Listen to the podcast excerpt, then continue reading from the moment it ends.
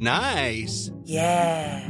What you're hearing are the sounds of people everywhere putting on Bombas socks, underwear, and t-shirts made from absurdly soft materials that feel like plush clouds. Yeah, that plush. And the best part? For every item you purchase, Bombas donates another to someone facing homelessness. Bombas. Big comfort for everyone. Go to bombas.com slash ACAST and use code ACAST for 20% off your first purchase. That's bombas.com slash ACAST. Code ACAST. Las noticias. ¿Qué tal? ¿Cómo le va? Buenas tardes. Estás a punto de escuchar Yo soy Javier Alatorre. las noticias con Javier Alatorre. La vamos a pasar muy bien. Comenzamos. Ella es bella, igual que una estrella. Y a los hombres en verlos les cela. Ha puesto su mirada en el hombre que amo. Nada la detendrá por atraparlo. Tú no lo atraparás, mi amor es más fuerte que tu talismán. Esta vez no valdrá tu magia, tu ¡Macumba! Te van a hacer macumba, señor productor. Oiga, es la Susana Zabaleta. ¿Qué voz tiene Susana Zabaleta? Le mandamos un beso muy grande.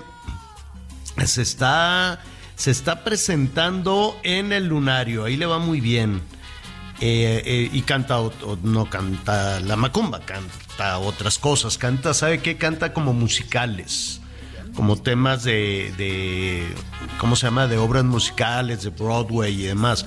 Y con esa voz, no, hombre, pues es un, un súper, súper espectáculo. Hace mucho tiempo yo la vi ahí cantando En paz descansa Manzanero. Entonces, pues era todo, era todo un evento. Pero, pero, saludos a Susana. Desde luego que está cantando la macumba con la Sonora Dinamita. Esta versión que sí o sí nadie más la. Digo, está bien que la cante la Zabaleta, pero es de Verónica. Es de la Verónica Castro a la que le mandamos un beso enorme allá que, que está en, en su casa de Acapulco. ¿Tiene usted, señor productor, nos puede complacer con Macumba? estrella, igual que una estrella. Ya más hombre, yo volveré estrella. Y he puesto su mirada en el hombre que amo. En el hombre que amo. Nada la detendrá por ganarlo. Eh, bueno, este, pues ahí está la Verónica Castro. Dice Michelle, su hijo, que está un poquito malita, pero nada. Digo, con, con estos eh, batallares, ¿no? De, la operaron hace muchísimo tiempo. No sabe qué bien me cae Verónica Castro. La vamos a invitar. Sí o sí la vamos a, a invitar a que nos platique. Seguro, pues está descansando, descansando, está recuperando. Entonces su hijo, Michelle, dijo, no hombre, pues eh, tiene estos, eh, ¿cómo se llama? Desde que se cayó. No, no se cayó.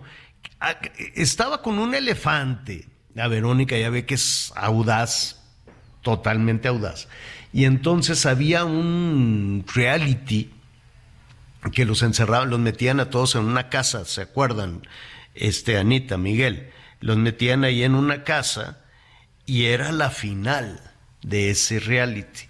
Y entonces ella salió en un elefante y pues allí también error de la producción, porque pues no deja de ser, no, de- por muy nobles que sean los elefantes y todo, pues si le avientas cuetones, música, confeti y demás, pues el animalito se pone, ¿cómo se llama? Se pone nervioso y le dio unos jalones este bárbaros ahí. Entonces, pues ya después de, de esos jalones, para no caerse, pues la tuvieron que operar al tiempo y pues ya sabe usted que luego de las operaciones, este, uff, ¿no? Digo que bueno, hay muchas personas que salen muy bien, que salen muy bien de las operaciones, pero nada más, ay, el cuchillo yo le tengo terror, yo por eso nunca jamás en la vida, eh, afortunadamente he tenido que batallar así, que te diga un doctor, hay que meter cuchillo, no, para nada.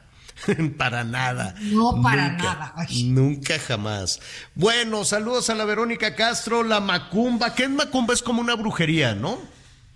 Algo así. Pues sí, es como un una- encantamiento. Como, una- como un encanto, ¿no? Un encantamiento, como un hechizo, ¿no? Como un amarre, algo así. Sí, sí, A sí, ver. sí. Mi amor es más fuerte que tu talismán. Esta vez no anda tu magia, tu hechizo. Él Ah, ya entendí. Entonces la Verónica le decía a una hechicera, mi amor es más fuerte que tus, que tus encantamientos. Ah, ya entendí, ya entendí. No, no le, no le había entendido. Bueno, muy bien. Saludos a Verónica Castro, saludos a la Susana Zabaleta que seguro le va a ir muy muy bien con todas sus presentaciones. También está invitadísima a este programa. Como está usted invitado a que nos acompañe las próximas dos horas. Se va a poner esto buenísimo. Antes que otra cosa suceda, déjeme saludar a mis compañeros. Anita Lomelí, ¿cómo estás, Anita? Muy bien, Javier, qué bueno, qué gusto saludarte. Ya nos platicarás cómo te fue en tu misión. Este, bien y de buenas en este martes. Miguelito, ¿cómo estás también tú? Miguel Aquino. Hola, ¿cómo estás? Javier, Anita, me da mucho gusto saludarlos, pues sí, ya listos y ya se dieron cuenta que pues ya estamos a, bueno, a un día de terminar el quinto mes del año, no sé ustedes, No pero vaya que se ha ido este 2023 como agua, señor. No me molestes, qué barbaridad. Esto va rapidísimo. Rapidísimo, rapidísimo. Con tal, fíjense, terminando, terminando el programa, voy a revisar, ya ve que uno es siempre muy previsor y con anticipación. Ya estoy viendo los planes de fin de año, para que no me Ay, salga no. tan caro. Sí, ¿no? Ya. Fin de año y Semana Santa 24. Pero como se cruzan todo el tema de las elecciones, pues vamos viendo cómo va a estar el asunto. Ya ve que siempre aquí nuestros invitados, siempre que, tenemos estos que nos dicen, compre con anticipación los viajes. Ah, bueno, pues yo me estoy anticipando a la, a la Pascua del 2024 para ahorrar. Y así, este, yo, ¿sabes qué? Yo sí aprovecho, antes no lo hacía, pero todo el tema del uso de la tarjeta de crédito y que si el punto o el no punto y que si lo puedes redimir y que te doy y que más las millas, nosotros que tenemos que viajar tanto, ¿no? Por, por nuestra chamba, pues también sácale provecho y digo, oye, pues cuántas me faltan, esto, aquel, el otro, dame los boletos y así le voy, ráscale, ráscale, ráscale, me llevo casi, pues una buena parte, este, así, aprovechándole por acá como las promociones. Ya, ya ves que en Estados Unidos hay gente que hace todo con cupones, ¿no? Sí. Y se ahorran un... Ah, pues así le hago yo también para, para, para todo esto. Nada más que si requieres ayuda y Hay tiempo y la letra sí, Como chiquita. orientación, ¿no? Sí, porque pues ahí hay oportunidades que están con letra chiquita y casi no se utilizan. Ustedes han logrado así sacar, a ver, boletos de avión, todo y esto y el otro con con, Con así, puntos y cositas así. cupones y puntos y millas y viajes y premios, ¿no? No, fíjate. Yo, yo sí un día, pero me tardé dos días en llegar a mi destino porque con puntos pues te ponen algunas condiciones.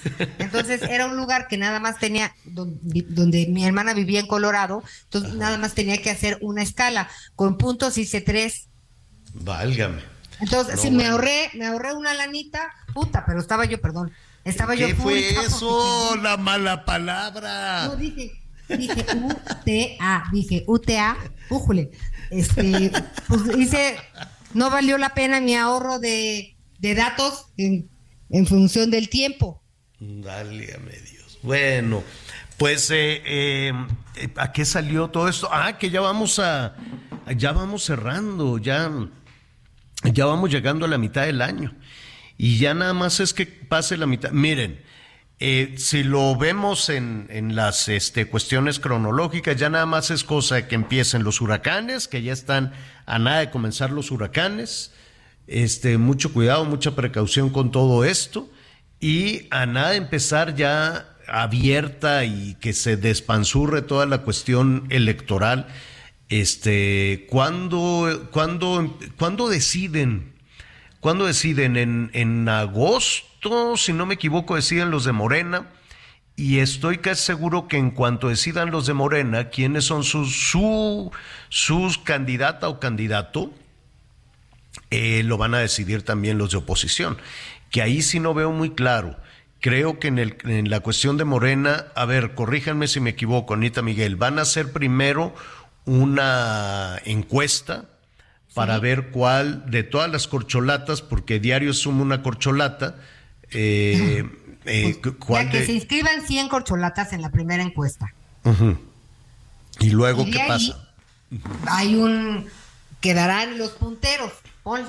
Pero, Dos. pero en realidad, tres. ¿qué son? Son solamente cinco, ¿no? Digo, y Pues eso digo, eso creemos Noroña. nosotros.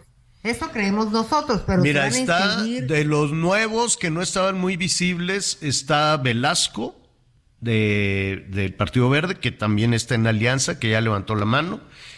Está Noroña, Sí. Monreal, son tres. Este, ¿cuál otro me falta que también levantó la mano así de, de, de Morena? Y así me lo hubieran bateado, pero bueno, en su Ignacio Mier momento. quiere la Ciudad de México, ¿verdad? Ignacio No, Mier no quiere Puebla. Ah, No. Puebla, perdón. Sí, y este en Oye, su pero en el momento caso de Manuel Velasco, no sé si él se va a meter a la encuesta de Morena, porque en realidad, bueno, es que ya no sabes, con estos, con estos partidos, iba a, a decir una, una palabra incorrecta, pero con estos partidos como del Verde y el Trabajo, pues ya no sabes con quién, este, pues qué tan caro o qué tan barato venden su amor. Yo no sé si va a ir en la encuesta o, Ah, por lo de o va a ir Coahuila. solo con el Partido Verde. Ahorita, ahorita vamos a retomar lo de Coahuila, nada más a ver. Por lo pronto yo creo que de aquí a agosto vamos a tener a, a las tres corcholatas punteras, ¿no? Marcelo, Claudia y Adán Augusto, y a tres corcholatas que estarían ya en, en ¿no? Eh, cuarto, quinto, sexto lugar. Pero pues todos se van a apuntar. Porque además es importante para un político anotarse, ¿no? Es importante para un político estar Levantar la lo- mano, claro. entre los seis aspirantes, pues porque algo les tocará, ¿no? Dicen, oye, pues yo fui, sí, ¿no? Dicen, yo Pues fui sí, aspirante. Digo, si no, es una, es la otra, ¿no? Ahora sí se apuntan y les dirán, bueno, pues dame una curula, aunque sea, dame un premio de consolación, una Una catafixia. secretaría, un instituto. No, no, no tanto, tanto como eso no mi creo. hijo en el. ¿No? No, pero todos se apuntan un poco para que, pues, a ver qué les cae, ¿no? Ahora, pues sí, hay tres punteros. Lo que no entiendo, yo quiero suponer que en agosto, porque tampoco ha quedado eso muy claro, en agosto que hagan esta encuesta, ¿van a depurar y solo van a quedar dos? ¿O ya va, Fíjate. o ya va a quedar uno? Mira, según la última cuestión que yo pregunté y entendí, es que eh, pues al final empieza la convocatoria y son dos semanas de convocatoria. Va a salir la convocatoria en pues a, a finales de junio, principios de julio. Se hace la encuesta y sale, eh, salen los punteros a finales de julio, principios de agosto. Y después ya viene la definitiva. Ok. Que será, o sea, si, si quedan tres, pues entonces de los tres, pues ya No, pero que, que- ¿cómo que en agosto queden tres? Pues es lo mismo. Sí, lo mismo, claro. Pero Yo creo que digo, si, si en lo una van anuncian. el Monton Shot, 100 candidatos que quieran ver. Claro, pero si lo anuncian, si lo anuncian así con, con vaya, con esa importancia, eh, y, y lo están tomando en serio, por lo menos ellos tres, este mm, hay discusiones en quién va a hacer la encuesta, ¿no? Porque, pues no, para varios de ellos dicen, pues si la encuesta la va a hacer eh, una oficina de Morena, pues habrá que ver quién tiene el control de Morena y así ya vas a conocer los resultados. Pero, Oye, no, tendría que ser algo neutral, quiero suponer, Yo creo no que lo sé. fíjate que primero van a pasar dos cosas después de este sábado 4 de, de junio de elecciones en el Estado de México y Coahuila. El 5 vamos a ver las bardas pintadas por todos lados de los candidatos, tanto de la Ciudad de México como a la presidencia de la República. Y Que se van a están. sentar para ver cómo va a ser la encuesta. Ya están, ahora ahí pasé por viaducto y era una bardotototototota por donde estaba antes el, el estadio, que ahora hay como un centro comercial, y estaba la casi toda la barda era de Marcelo. Me llamó la presión, la presión, la, la- me llamó la atención que no se la pintaron, porque en cuanto ponía Marcelo su barda, pues rápidamente llegaban y se la pintaban. Pero la tiene compartida, fíjate qué chistoso, con Rosa Isela. ¿Con quién? Entonces era era este Marcelo, así, Marcelo sí o Marcelo es el bueno o algo así, no, no recuerdo bien la frase, y luego. Rosa Isela, Rosa Isela, ¿no? Y, eran así varios metros de Marcelo, Marcelo, Marcelo, y luego varios metros de Rosa Isela, Rosa Isela, Rosa Isela, y luego varios metros de Marcelo, Marcelo, Marcelo, Marcelo, y luego Rosa Isela, Rosa Isela, Rosa Isela. Y, No, y- y o así sea, toda. ¿Será la Fórmula 1-2? Eso querrá decir. Pues es que como vas en carro lo vas viendo así rapidito, no dices, ah, mira, no le borraron la, par- la, la barda a Marcelo. Pero me llamó la atención que había cachitos, toda, to- era muy grande la barda, o sea, de por lo menos ¿Pero dónde la viste? A ver. en viaducto, en viaducto cuando vienes del aeropuerto hacia, hacia, ¿cómo es que te, que te diré? Hacia Insurgentes. Sí. Este, unos 200, 300 metros, o sea, enorme. Así, Marcelo, Marcelo, Marcelo, Marcelo, porque vas, vas en el coche, ¿no? Y lo Rosela, Rosela, Rosela, Rosela, Marcelo, Marcelo, Marcelo, Marcelo, Rosela, Marcelo, Marcelo, Marcelo, Rosela, Rosela, así, ¿no? Todo, todo. Dije, ah, bueno. Qué bueno que eso- no había tráfico. no, iba rapidito. Entonces, este, pues eso ya lo estamos viendo. Entonces, pues vamos a ver, ¿qué creo yo? Que a partir de esa definición de julio, no, de agosto, ¿no? La convocatoria para que todos se apunten es en junio, luego, este, en agosto hacen la encuesta, no han dicho cómo la van a hacer, si van a poner mesitas o no, no, no, no, no es muy claro y se van a dar un agarrón. ¿No les parece una vacilada al final de todo? O sea, no es tan... ¿Qué quieres decir? ¿Que ya se sabe? La verdad es que sí, y, y en determinado Yo no momento... creo que ya se sabe. ¿eh? Solo son dos.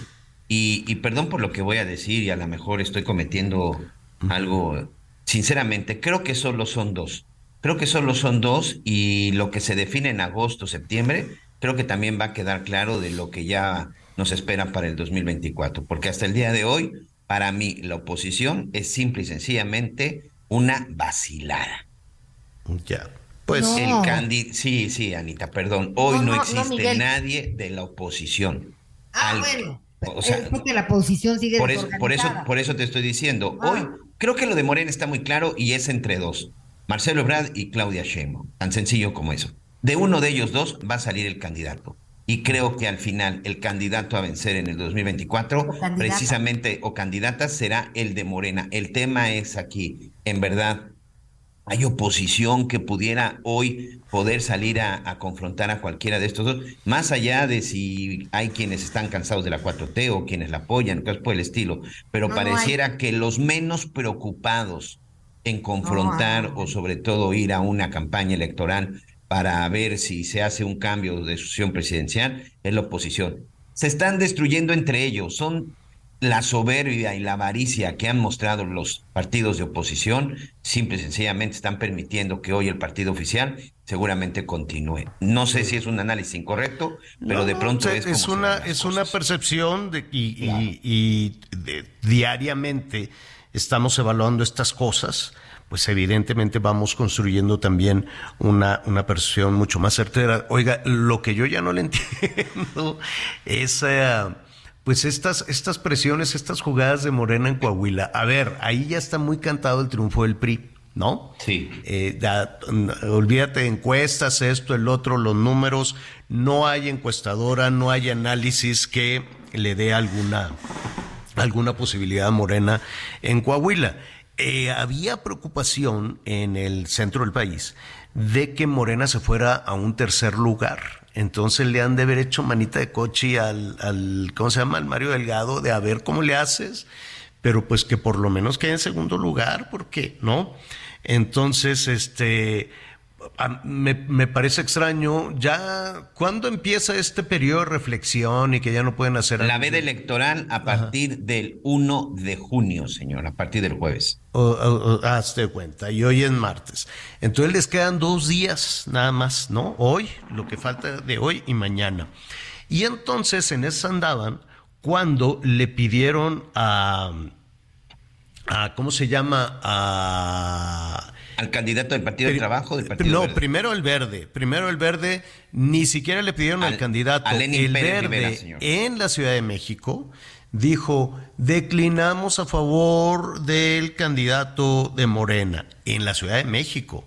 Todavía lo hubieran hecho, no sé, en, en, en este, ¿en dónde quieres? Pues en alguna. En de las- Coahuila, finalmente, Sí, sí, en alguna de las localidades de Coahuila, ¿no? En alguna de las localidades que ellos este, consideren un, un, un bastión este, importante, ¿no? En Saltillo, en Torreón, donde quieras. Pero no, lo hicieron en la Ciudad de México y entonces allá los del Verde de la Ciudad de México y el candidato, digo, de Coahuila, el candidato del Verde en Coahuila dijo, ¿qué qué? No, hombre, esas decisiones que toman allá tan lejos en la Ciudad de, de México aquí no operan. Y entonces el candidato del Verde dijo, pues el Verde puede decir eh, lo que quiera allá en la Ciudad de México, pero nosotros vamos a continuar hasta el final y los votos son eh, de- para mí, ¿no? La gente Sí, que sí, vote por es. el verde dijo, pues los votos serán para mí.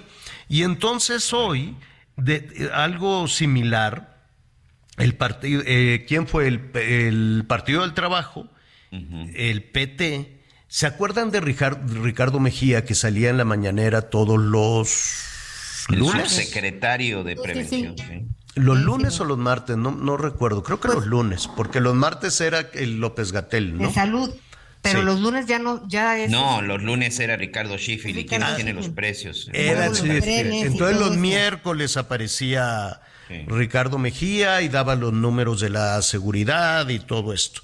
Y él, pues ya estaba cincho, dijo: Yo voy a ser el candidato allá en, en- en Coahuila y nada, que se la cambian por Armando Guadiana y que se va, como dijo el presidente, se fue sin avisar, ni a Dios dijo, y se convirtió en candidato del PT, del Partido del Trabajo, aliado de Morena, al gobierno de Coahuila. Y, a- y que le va comiendo y comiendo y comiendo el mandado, entonces lo que vieron, dijeron, no va a ganar Ricardo Mejía, pero puede quedar en segundo lugar, eso es lo que decían los analistas. Y en tercero, este, Morena, el de Guadiana, entonces pues se apuraron y dijeron, a ver cómo le haces. Y de nueva cuenta, en la Ciudad de México, dicen, vamos a darle todo nuestro apoyo al candidato de Morena, pero el candidato, este, ¿cómo se llama? Que es muy echado para adelante, Ricardo Mejía, ¿eh? Muy echado para adelante, dijo, textual, pase lo que pase, el tigre sigue vivo. Yo voy a estar en la el boleta ¿Quieres electoral. escucharlo? Tengo el sonido aquí. A ver, vamos a escuchar rápidamente. Por eso te digo, pase lo que pase, el tigre sigue firme. Yo voy a estar en la boleta electoral. Tú vas a votar en la boleta por el tigre, por Ricardo Mejía, el tigre, que estará en el casillero del PT, del Partido del Trabajo. Los candidatos, una vez registrados y habiendo sido aprobadas las candidaturas, tenemos todos nuestros derechos. Que nadie te confunda. El voto por el tigre es un voto válido. Y si hay votos mayoritarios en las urnas, voy a ser tu próximo gobernador. Tiene razón, dos días antes o cuatro, una semana antes, pues no puedes cambiar boletas. Fíjate, fíjate Javier, que ayer precisamente con el caso de Lenin Pérez entrevistábamos aquí a nuestro amigo Juan Ortiz, especialista en temas legislativos, y directo le hice esa pregunta. ¿Qué va a pasar con el coahuilense que el domingo vote, si vota por Lenin? Dice, el voto es para Lenin. Él va por alianza, entonces su foto, su imagen va a aparecer en la casilla del Partido Verde y en la casilla de la UDC, que es el partido incluso de él y que él fundó.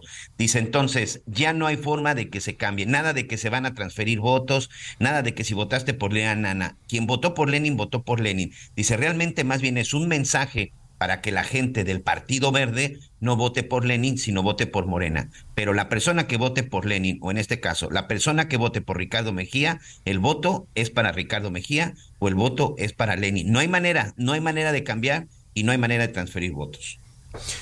Pues eh, mire, así están las cosas, así va esta parte de, de la mañana, ¿no? Se había anunciado que vendría este anuncio, pero pues el candidato del PT dijo lo mismo, que así le hagan en la Ciudad de México, aquí yo sigo siendo el candidato.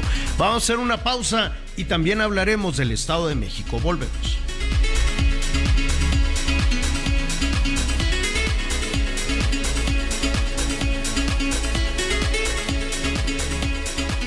Conéctate con Javier a través de Twitter, arroba javier-alatón. Sigue con nosotros.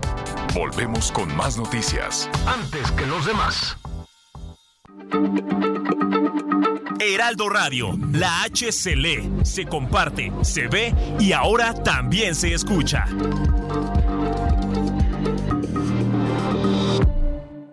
Todavía hay más información. Continuamos. Ven a Puebla y visita el Museo Internacional del Barroco Inmersivo para descubrir la exposición temporal Salón Poblano. Conoce las piezas dedicadas a altos clérigos, escenas bíblicas, retratos y paisajes que muestran la gran riqueza artística de Puebla. Disfrútala hasta el 18 de junio. Entrada libre. La cultura es para todos. Puebla acelera. Las noticias en resumen. La Fiscalía General de la República expresó su disposición de hacer público el video relacionado con el incendio en la estación migratoria de Ciudad Juárez, Chihuahua, que dejó 40 muertos hace dos meses. Sin embargo, afirmó que no ha recibido una solicitud formal para acceder al material. Al menos dos muertos y cinco lesionados fue el saldo de una balacera en un bar cerca de las instalaciones del TEC de Monterrey, en Nuevo León. De acuerdo con los reportes, varios sujetos armados atacaron a quienes se encontraban en el bar llamado Distrito F, ubicado en la colonia Tecnológico. Hasta el momento no hay detenidos. En Oaxaca capturaron al presunto asesino del turista canadiense Víctor Víctor Mason, ocurrido en las calles de Puerto Escondido el pasado 15 de mayo.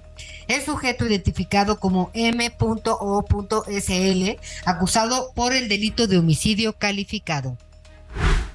Hoy el dólar se compra en 17 pesos con 14 centavos y se vende en 18 pesos con pues 0 centavos.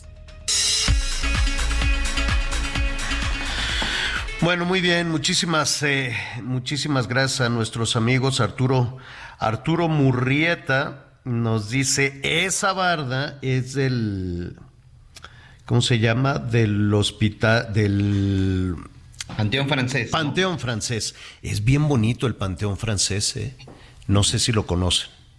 Realmente. Sí, por supuesto. Muy sí, bonito. digo, lamentablemente sí, pero sí es muy bonito. Sí, es, eh, es, es muy bonito, tiene mucha historia y, y, y bueno, pues muchos, eh, eh, yo sé que es una pena, ¿no? Que son, este, por un tema la gente acude por un asunto dolorosísimo, pero pues es un, lugar- un recinto con muchísima historia. Em, Ahí así está, es. Si no me equivoco, la tumba de María Félix, ¿no? No sé si esté ahí, fíjate. Sí, creo que sí, porque cuando fue No todo el si caso de.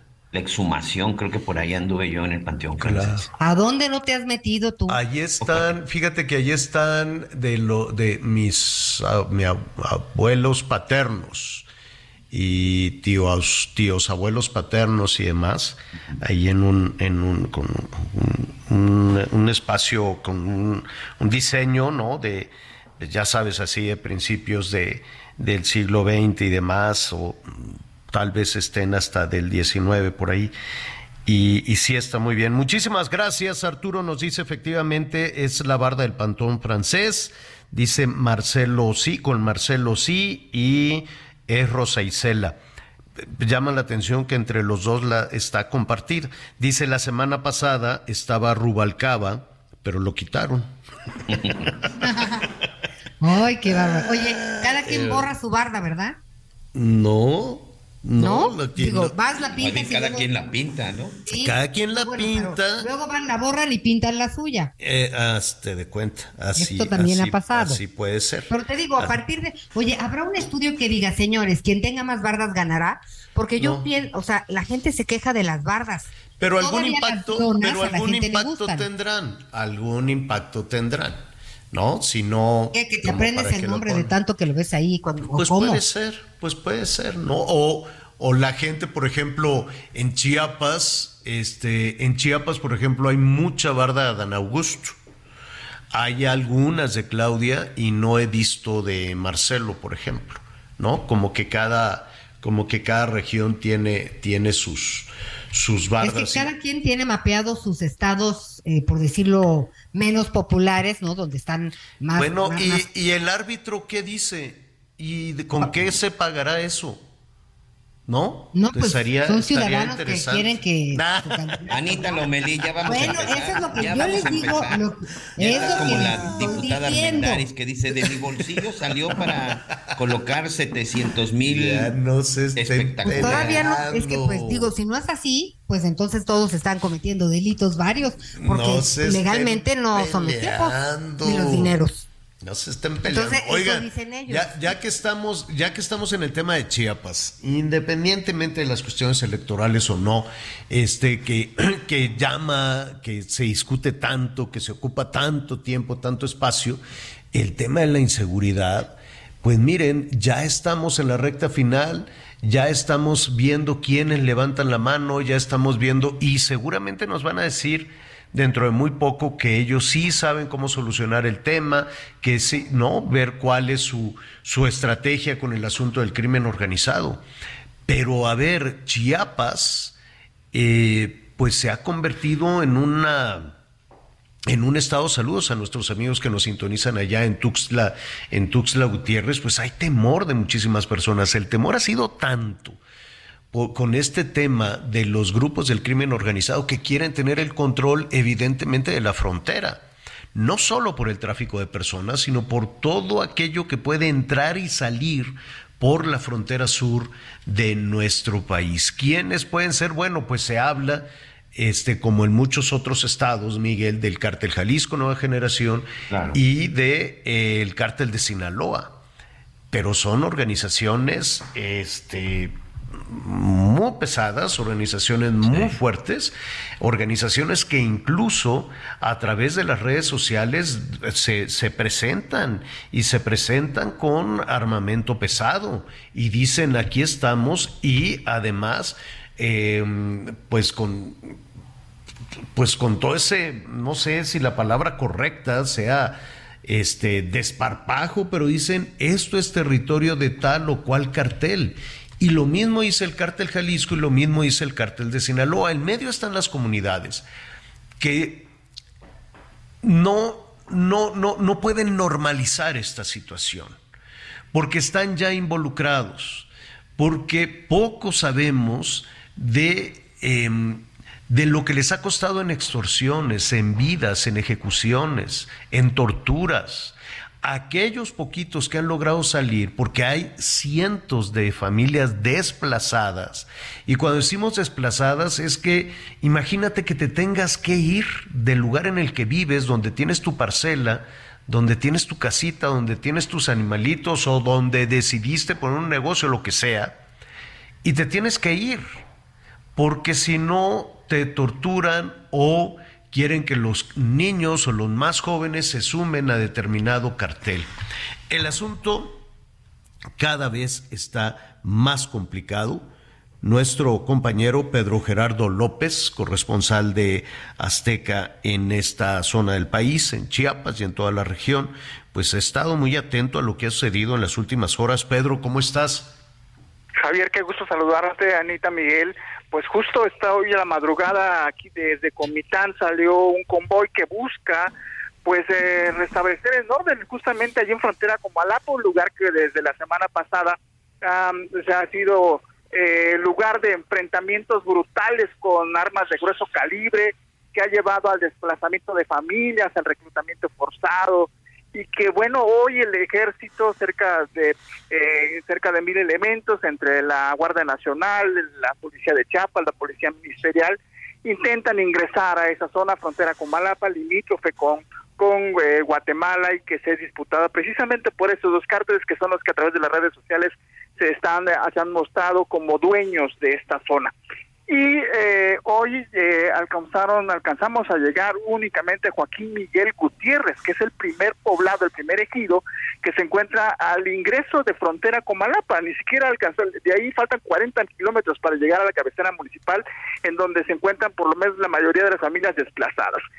Llegaron a ese lugar los pobladores que se asocian o se dicen son simpatizantes de uno de estos grupos criminales, pues prácticamente tenían atravesados dos camiones este, embosados, eh, armados con, con, palos, con piedras, y no permitían el ingreso de las fuerzas federales. Se dio un enfrentamiento que duró cerca de una hora, lanzaron gases lacrimógenos, con grúas lograron mover los vehículos y en este momento el ejército logró ingresar a esta comunidad Joaquín Miguel Gutiérrez, este ejido, pero no se ha podido restablecer el orden, Javier, porque los pobladores que huyeron al momento del, esparcimiento del gas se reorganizaron y por la zona de la carretera que conduce a frontera con Malapa, ahora bloquean nuevamente, atravesaron un tráiler a la altura de Chambí, que se hacía mal poblado en el ingreso ya a frontera con Malapa, y ahora el ejército pues está prácticamente adentro sin poder salir.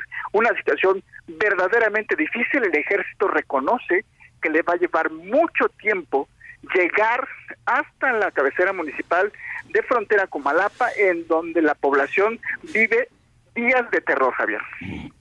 A ver, para, para entender, para entender lo que está, lo que está sucediendo. Eh, es verdad, Pedro, que eh, los dos cárteles más poderosos del país se están disputando esta región. Sí, por supuesto, incluso las, eh, este, estos enfrentamientos no ha sido el primero. Desde el año pasado han dado enfrentamientos que han impedido incluso el ingreso de las autoridades por espacios de cuatro o cinco días y este es el lapso que más eh, eh, tiempo lleva. Los dos cárteles, tanto el de Jalisco Nueva Generación como el cártel de Sinaloa, han salido a través de las redes sociales y prácticamente dicen los dos ser dueños de esta plaza, de este, de esta zona limítrofe con Guatemala, donde existen muchos caminos, muchas incluso carreteras, Javier, bien hechas, que conducen, que van de lado a lado de territorio guatemalteco y territorio mexicano. Y entonces, estos son los que pues ahora buscan pues tener el máximo control de este lugar, pues como tú bien lo puntualizabas al inicio de la conversación, no nada más eh, es el ingreso de migrantes, sino de muchas otras circunstancias que cruzan hacia territorio mexicano. Entonces quieren el ten- tener el control de esta franja fronteriza, porosa, abierta, que no ha tenido vigilancia ancestralmente y que es un punto de comunicación con Centro, con Centro y Sudamérica. En esa situación, en ese intento de tener el control por parte de estos, eh, de estos dos eh, grupos criminales, eh, alguien dijo dónde está la autoridad. Y mientras alguien pedía el auxilio de la autoridad, porque yo me quiero imaginar que la policía municipal de Frontera Comalapa o de cualquier otra localidad pequeña, pues está o, o- o cooptada o derrotada.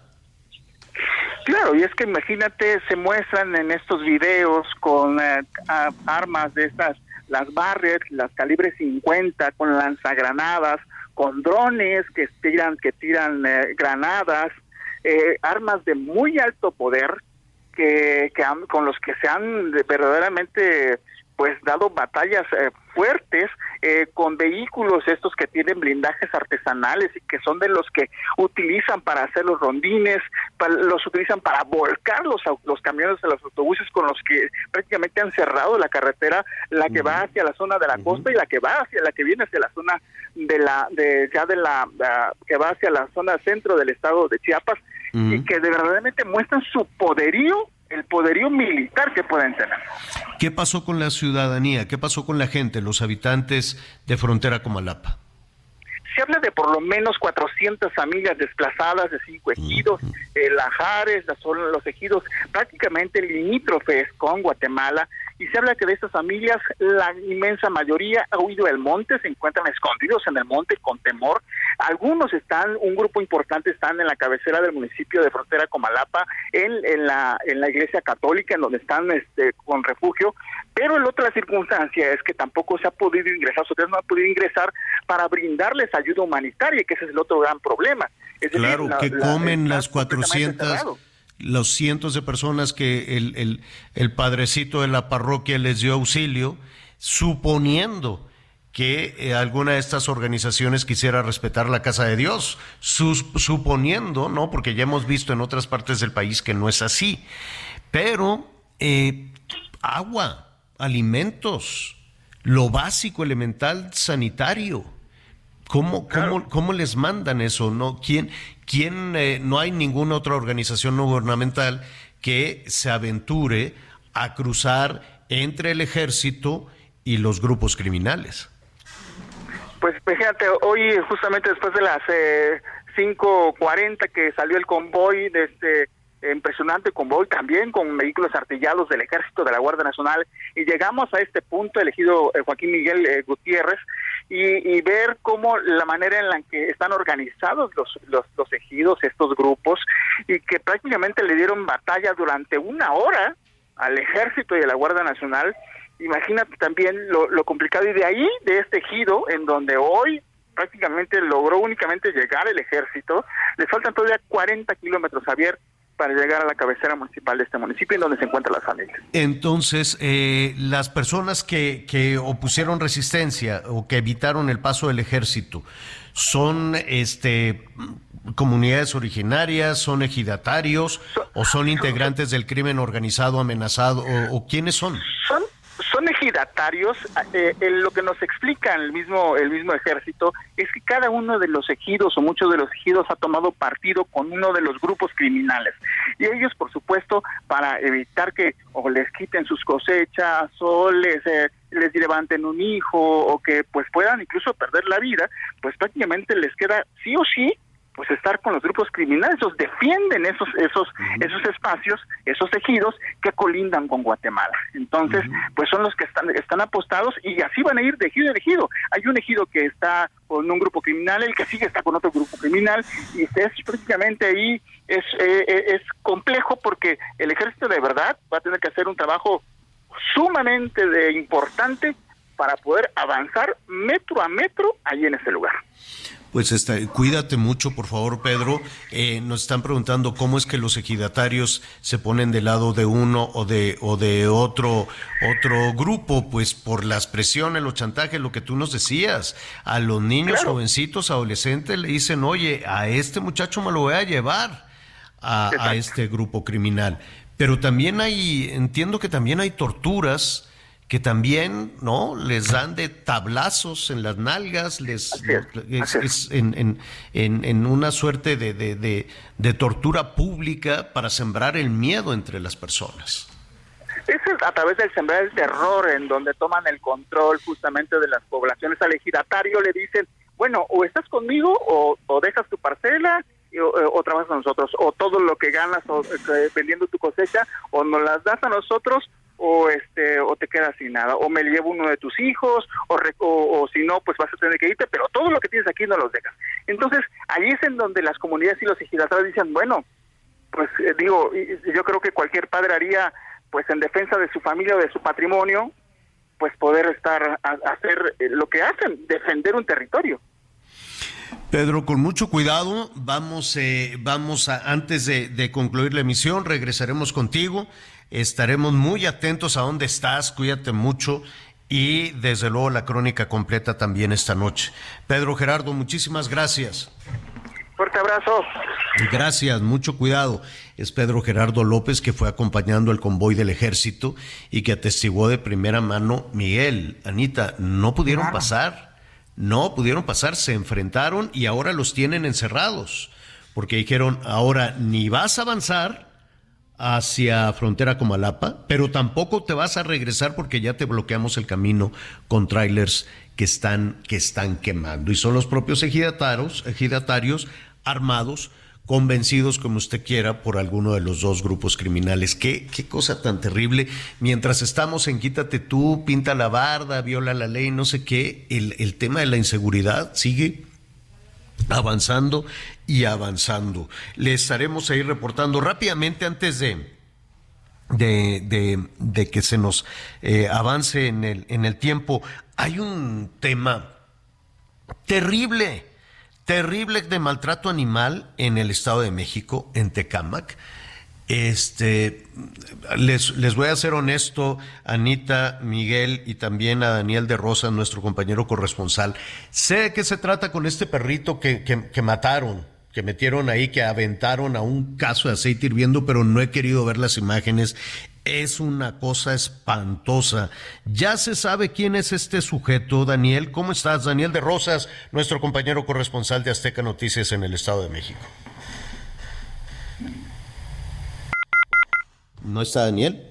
¿Sí? Daniel, ay, se ha de haber cortado. Sí, oye. Te, te lo recuperamos, Javier, Sí. ahorita para que nos dé Pero al parecer, este sujeto, de acuerdo a lo que dijeron en- ahí en la mañanera, porque en Palacio, es que es un asunto que te que, que- que realmente te llena de, de, de- de enojo y dices, ¿cómo es posible? ¿Qué mala entraña? Puede tener una persona que agarre un perrito que además le estaba moviendo la cola. Ya hasta ahí vi, dije, no, yo no quiero ver más. Y agarró el perrito y, ya no le describo esta situación. Y, y todo porque se peleó con el carnicero. Hágame el refregado favor. Listo, Daniel de Rosas. ¿Cómo estás, Daniel? Hola, ¿qué tal, Javier? Les saludo con muchísimo gusto. Comentarles que ya elementos de la Fiscalía del Estado de México realizan recorridos en esta zona de San Pablo Tecalco, en el municipio de Tecámac. Esto luego de que se diera a conocer este lamentable video. Eh, versiones extraoficiales aseguran que este sujeto llegó, bajó de un vehículo blanco y amenazó al carnicero, que no intentó extorsionarlo, que le dijo que tenía media hora para cerrar ese negocio y que si no lo iba a matar, llevaba un arma de fuego, también un cuchillo, y para forma de intimidarlo, agarró al perrito, un perrito callejero, Javier, que caminaba por la banqueta y lo aventó al caso hirviendo. Después este sujeto abordó su vehículo y escapó sobre la avenida Benito Juárez. Esto provocó muchísima indignación entre los habitantes de la localidad. Aseguran que son perritos que son abandonados y que llegan a esa parte de San Pablo Tecalco porque ahí los mismos comerciantes les dan alimentos. Hay muchísimo perrito que ahí se concentra, pero este perrito no era ni propiedad del carnicero, un perrito callejero que pasaba por el lugar y que desafortunadamente pues estaba en ese momento de la discusión entre este sujeto que al parecer ya está plenamente identificado, Javier, al parecer ya se solicitó una orden a un juez para poderlo detener y presentarlo ante el Ministerio Público. Hay que recordar que en el Estado de México se castiga esta penalidad de maltrato animal con seis años de prisión y de 200 a 400 días de multa, Javier. Pero independientemente del maltrato animal, que es una cosa terrible, que ojalá se aplique efectivamente la ley en este caso, pues ojalá se siguiera la investigación, porque si se trata de un extorsionador, pues ahí es en donde de pronto las autoridades no resuelven, Daniel. Sí, efectivamente. De hecho, es lo que insistíamos al dueño de la carnicería. Él dice que en ningún momento le pidió dinero, que solamente lo amenazó. No dudamos que incluso sean de otra carnicería, Javier.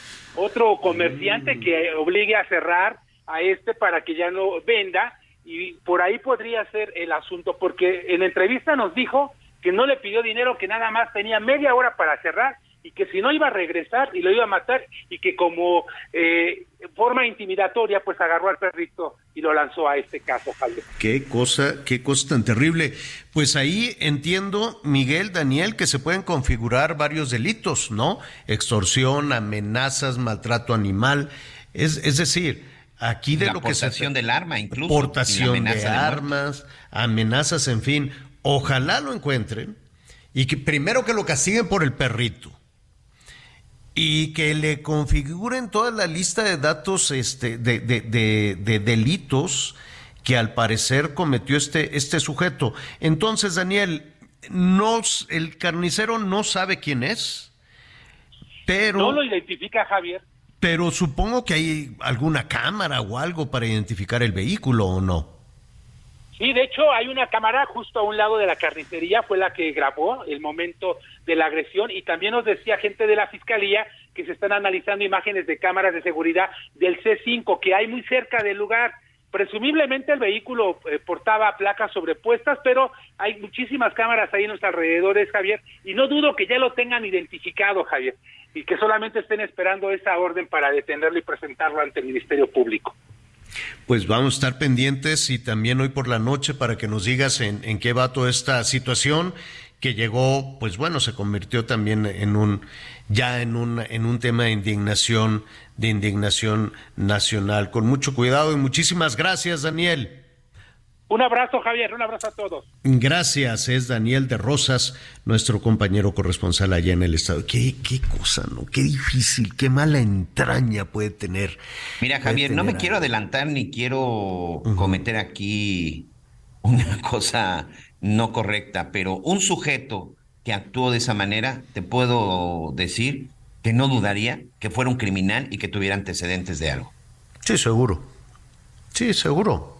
Seguro, por- por- porque no tiene el menor remordimiento absolutamente de nada. Y es el perfil criminal. Vamos a hacer una pausa y volvemos inmediatamente.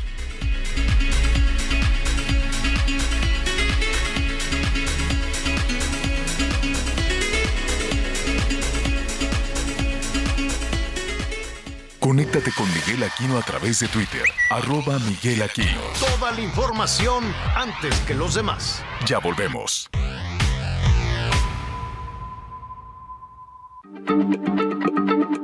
Heraldo Radio, la H se lee, se comparte, se ve y ahora también se escucha.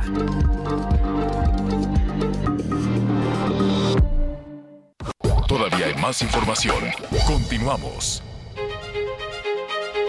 Ruta 2023. A un día de que inicie la veda electoral en el estado de Coahuila, previo a la elección del 4 de junio para renovar gobernador.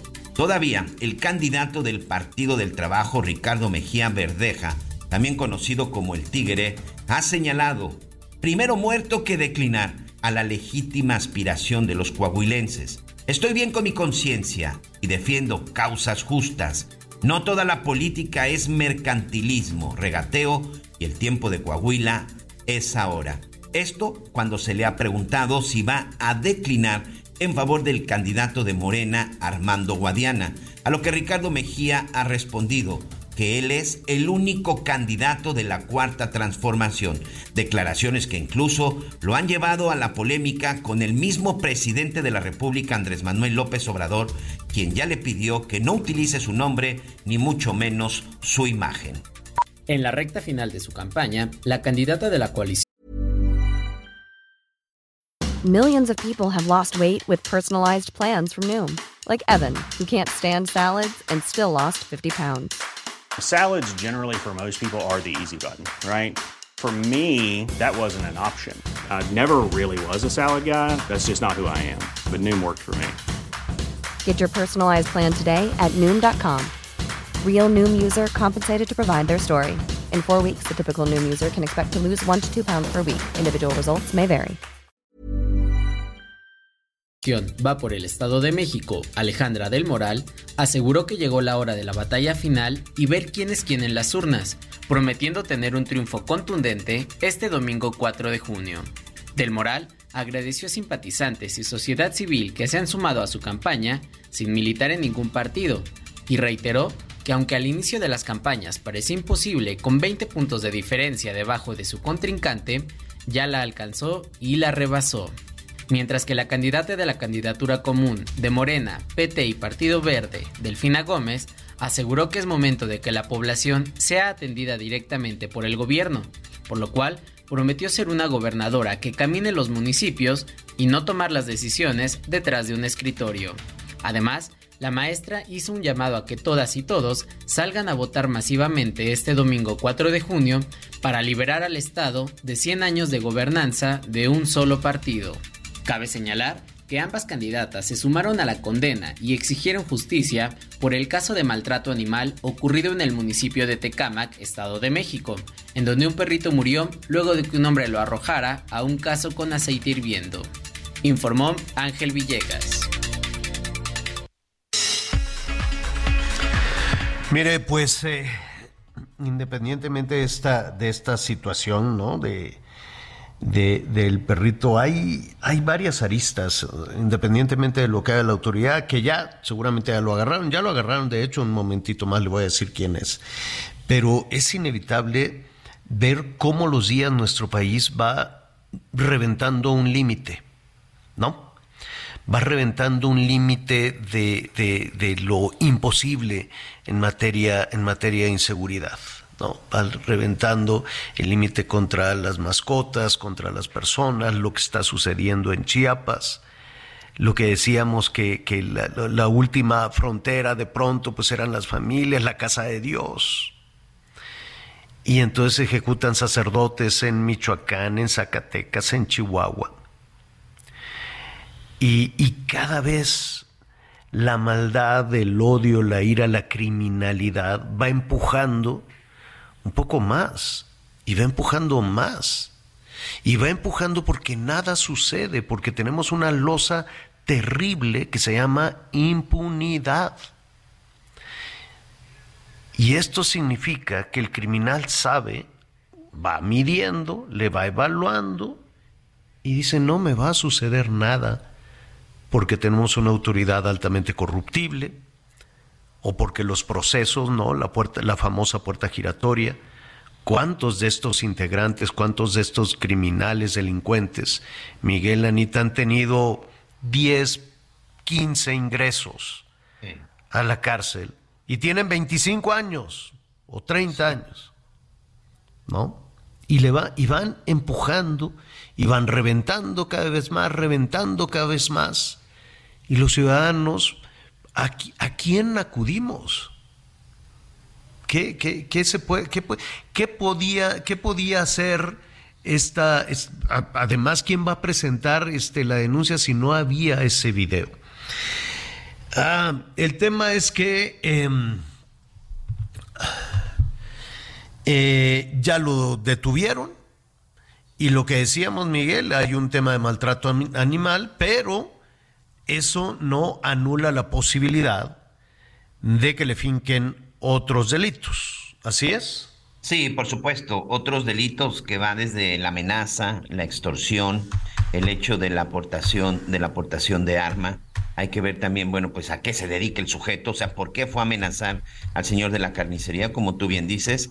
No sabemos si se trata de la competencia, parece que no es así, sino podría tratarse más bien de un grupo criminal que controla ciertos negocios en esta zona, en esta zona de Tecámac.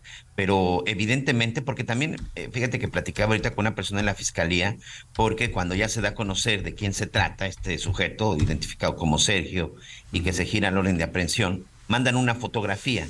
Mandan una fotografía de él, eh, no sé si es un sujeto que tenga antecedentes, pero hay otra versión incluso, ¿eh? que pudo ser o fue parte de una corporación policíaca en el Estado de México, Javier. Situación que todavía no se confirma, pero el hecho es de que este sujeto eh, puede tener antecedentes importantes para que también permitan su detención de manera rápida. Ahorita, por ejemplo, esta información de que ya fue, eh, ya fue detenido, eh, no sé si tú tengas más información, pero bueno, pues es algo que ahorita está surgiendo al respecto. Sí, sí, al, par- al, eh, al parecer, em, al parecer este hombre, bueno, hay una orden de aprehensión, ¿no? Sí, hay una orden de aprehensión. Hay Eso una sí. orden de aprehensión, sí, sí, sí, hasta ahí, vamos. Sí, es ¿no? una hay, orden de una, aprehensión, sí. hay una orden de aprehensión, hay una fotografía de él, este, y estaremos, estaremos eh, informando ahí con todo, con, to- con todo detalle. Bueno, muy bien. Oiga, em, Oye, Javier, sí, sí, y dime. también i- es importante las denuncias ciudadanas. También por ahí en, en redes sociales ha aparecido gente golpeando a un caballo en la cabeza, en la cara, para ponerlo en orden antes de, de entrar, en, de entrar en un tema de charrería. Y las denuncias ciudadanas, pues la verdad es que han logrado que, que cosas como esta este, se frenen, ¿no? Evidentemente son denuncias fundamentadas con todos los datos. En algún caso, en algunos casos son anónimas, pero sí dan todo lo- el argumento y le- las direcciones correctas. Esto es muy importante como sociedad que reaccionemos ante todo, ¿no? No solo Claro. ante este maltrato animal del que estamos hablando y estas cosas, pero sí, este, creo que todo suma. Tienes toda la razón. Bueno, eh, ahí está el tema de la inseguridad, lo estaremos eh, revisando, dándole seguimiento, ¿no? Eh, estamos viendo esta situación que está en desarrollo en Chiapas, terrible, una, una situación en la que el ejército se había preparado para entrar y tomar control de una comunidad, no pudo, se queda ahí todavía eh, atorado a dos fuegos está una situación en desarrollo, le estaremos, le estaremos eh, informando. Otro de los temas que nos preocupa y que aquí le, hem- le hemos dado seguimiento, pues es el tema de los productores, los productores de trigo, los productores de maíz, la producción ganadera también en nuestro país y de la mano con esta situación va también la sequía, cuidado. Aquí hemos estado hablando de que las presas siguen en un nivel muy bajo y no nada más para las cuestiones del campo. Estamos revisando también el abastecimiento de agua para las zonas urbanas importantes. Ahí está el tema de Nuevo León, ahí está el tema de Jalisco, con una obra que va y viene, va y viene, el Zapotillo, ahí está el tema del abastecimiento de agua para la zona conurbada de la Ciudad de México con el Estado de México y la mancha urbana de la ciudad, el Valle, el Valle de México. Hay un tema de sequía, hay eh, un tema que no es un pronóstico de que podría haber problemas, sino que hay estados donde ya se está batallando. Jalisco, por ejemplo. Saludos a Jalisco, el Heraldo Radio 100.3 de la FM. Prácticamente todos, prácticamente todos los municipios de Jalisco, que si no me equivoco son 125, tienen un nivel de sequía. Desde el, abastecimiento de agua a la zona metropolitana de Guadalajara, hasta algunas comunidades con sequía moderada, pero de acuerdo a la Comisión Nacional del Agua, otros ya tienen un problema de sequía severa.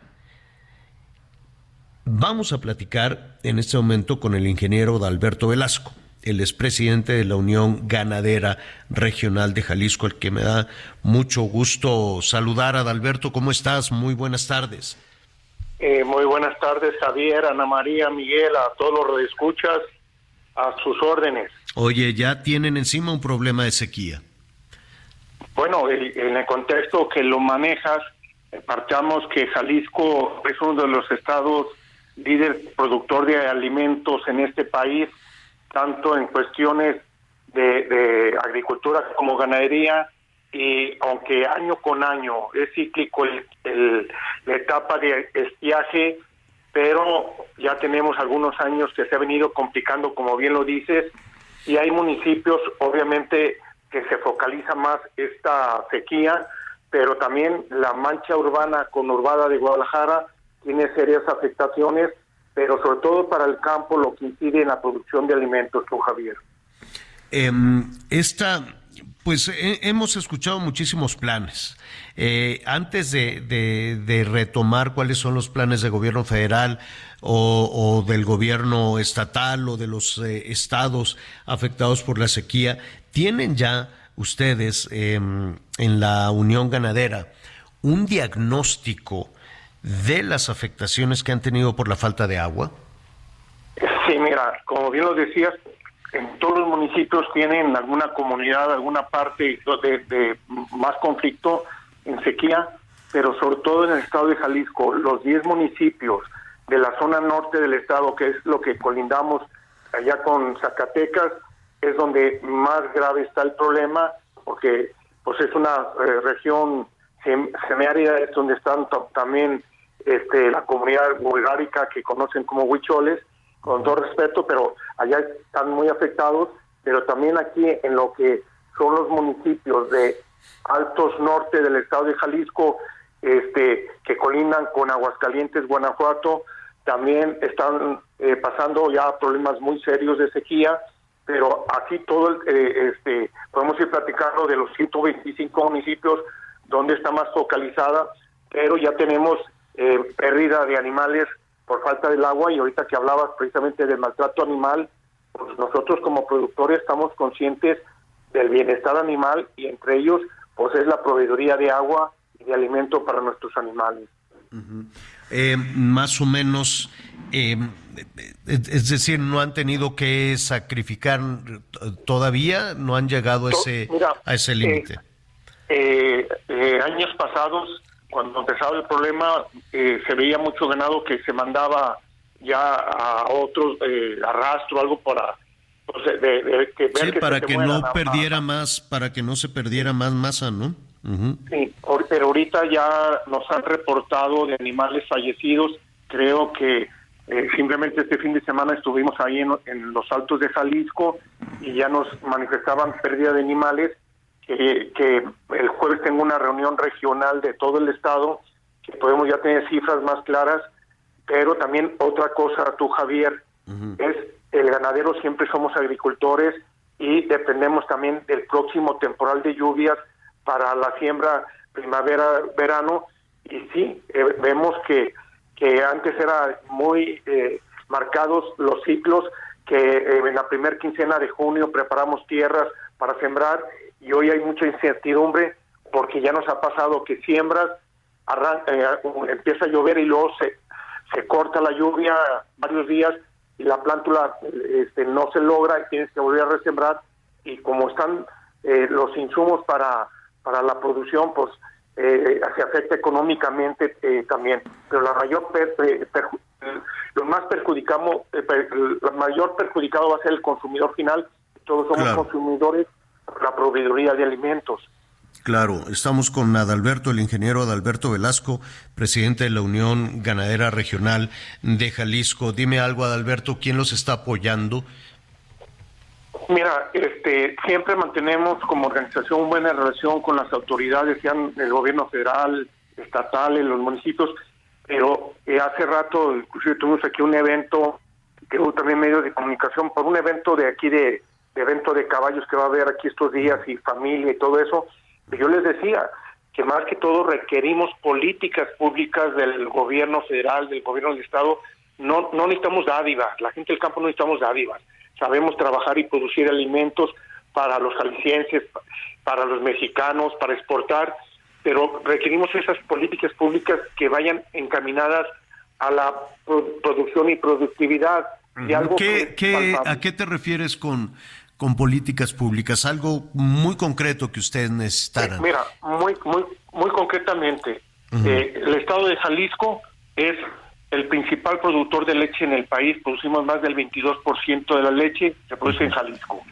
Y a- hace 15 días nos juntamos eh, a través del gobierno del estado, el, el gobernador, con los diferentes eslabones de la cadena de valor de la leche, con los productores, con los industriales de la leche, con los acopiadores y comercializadores, a llegar a ponernos de acuerdo de hacer equilibrios en ello. Entonces, es un ejemplo pon- eh, eh, que nos ayude el gobierno a que apostarle ganar, ganar, porque a veces la industria, hay industrias de la leche muy voraces que ponen en predicamento al productor. Yo acabo de llegar de la Convención Nacional Ganadera en Chihuahua y ahí me tocó platicar con el secretario eh, este, de Gobernación, con el, el licenciado Adán. Augusto, y también con el secretario de Agricultura, eh, Víctor Manuel Villalobos, que es de aquí de Jalisco, y es lo que le decíamos, un ejemplo, Javier, y hablando de agua, a la gente del campo, la Comisión Federal del Agua nos tenía una tarifa preferencial, la 9N, que es de alguna manera subsidiada para la producción de alimentos. Pues al final muchos productores perdieron ese privilegio y hoy van a tener que pagar más por la electricidad para la extracción de agua, sobre todo para riego o para, para los animales. Y entonces es, es donde hablamos de las políticas públicas que ayuden en, en ese caso, no tanto que nos vayan y nos regalen dos costalitos de semilla, porque no nos saca del problema. No, Y no, también, lo que ustedes necesitan es esa tarifa especial, este, y sobre todo porque ya me imagino para extraer el agua lo que tienen que pagar de, lo que tienen que pagar de energía. ¿Y qué les dijeron? Se la- le- ¿Por qué que- les que- quitaron la tarifa? Porque en el procedimiento que había, que a través de la SADE federal sus delegaciones era notificar eh, este que tienen que el productor eh, este cómo se llama actualizar eh, este su, su contrato pero resulta que cuando ya les notificaron ya habían pasado varios días y se habían cerrado las ventanillas porque así se las eh, así así pasó. Entonces pues el, tanto el secretario Dan Augusto como el doctor Villalobos tuvieron toda disposición para resolver esto y esperemos en Dios que así sea. Pero también eh, otro ejemplo tú Javier o sea políticas públicas. Nos ponen a competir ahorita al sector lechero con la leche en polvo internacional de Estados Unidos que viene de por sí subsidiada. Y ahorita con la combinación del precio de Estados Unidos y con la cuestión de precio dólar, pues ahorita rehidratar un litro, de leche cuesta 8 pesos, pero nosotros los productores tenemos que pagar todo tipo de insumos, energía, este forraje, fertilizan todos y lo absorbemos el productor para producir un alimento que es la leche. Entonces, ver, aquí me, me- repites ese, ese dato, por favor. La, la leche en polvo, pues nada más es rehidratarla, echarle agua, ¿no? Sí, exactamente. Y, y, te, y, y tú, eh, Javier, yo desde hace mucho, pues siempre te hemos seguido a ti como comunicador. Desde aquel tiempo, de, de aquella famosa leche irradiada, de cuando tiene el tiempo de Salinas de Gortari, acuérdate, cuando Ujú. llegó esa leche de Irlanda y que no les importó repartirla eh, eh, este, con esa situación grave, así nos vemos de pronto de desventaja que en una política de gobierno, pues que venga eh, eh, productos de otros países, pero la cosa ¿Esa, es que ¿Esa cuánto cuesta? ¿Ocho pesos? o- o- ahorita cuesta como 8 pesos o menos rehidratar un litro de leche de Estados Unidos, pero pero entonces nos descobijan a los productores nacionales porque no nos dan incentivos para la producción. ¿Cuál- Y también cuán- lo podemos hablar de cuánto, la cuánto le cuesta, cuánto nos cuesta eh, el litro de leche? de- Ahorita, al- el tú, Javier, el litro de leche, realmente dependiendo de la región, el estado, y no, no más hablo de Jalisco, del país de los estados productores de leche, puede andar variando entre 9.50, 10.50 producir un litro de leche. Entonces el productor absorbe ahorita esa situación y de ahí se agarran las empresas este públicas, eh, perdón, las privadas y a veces hasta el concepto para no pagar un precio por lo menos mínimo al costo de producción. Pero también me voy al problema de la carne, Javier. El, el asunto, el puro anuncio de traer carne de Argentina y, y Brasil nos distorsionó el mercado y al que le bajan el precio es al ganadero. Pero vayan, vamos a las carnicerías, Javier, eh, Ana María, Miguel, y el problema es que a la gente no le bajan el producto, vayan a, a cualquier nicho de mercado y la leche eh, eh, eh, líquida o cualquier producto lácteo no baja. Entonces, donde, donde decimos, bueno, el productor te- produce cualquier alimento con mucho trabajo, pero no está viendo reflejada en el consumidor. Y como le planteamos también a las autoridades, el, el, riesgo, el, el riesgo sanitario que podían venir de Argentina, de Brasil, que han tenido pro- que- o sea, el problema de aptosa o de vaca loca. Entonces nosotros hemos cuidado en México, la sanidad México está entre los cinco países con mejor estatus sanitario en cuestión de, de la, La- cuestión agropecuaria. Claro, son las seguro. cosas que a veces pues sí nos ponen en predicamentos, Javier. Sí, y con mucha, con mucha regulación. Y digo, qué bueno que tienen esas regulaciones y que se cuida el, el producto, que se cuida sanitariamente, me parece muy bien. Pero a la hora de competir, ¿cuánto te cuesta? ¿Cuánto cuesta? Eh, no sé si se pone por kilo o cómo se, se compara el precio de la carne que mandan este de Brasil, por ejemplo, a la Mira, carne. No nos no nos daba miedo competir y lo te dan sobre todo el sector ya de, de- de- de transformación de la carne porque ve- vemos que el costo de traer carne de Brasil y- y sobre todo de Argentina trajeron como tres toneladas de corte pero Brasil pues es un país que trae un potencial tremendo pero más que eso es la distorsión de mercado antes de llegar la especulación que hacen la- los demás eslabones de la cadena y al productor es al que nos afecta más. Claro. Pero, eh, lo que nosotros decimos, estamos dispuestos a hacer lo necesario para que Ahora, lleguen ¿por qué, alimentos. por qué entran? ¿Por qué entra la carne de Argentina y de Brasil? ¿Porque no hay Porque- o porque es más no, barata? No, Javier.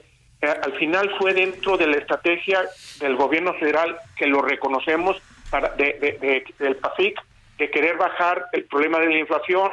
Entonces la apertura er- es con ese objetivo y estamos de acuerdo. Pero el riesgo sanitario es el que nos preocuparía a nosotros como productores. Pero ahí están los porcicultores tronando.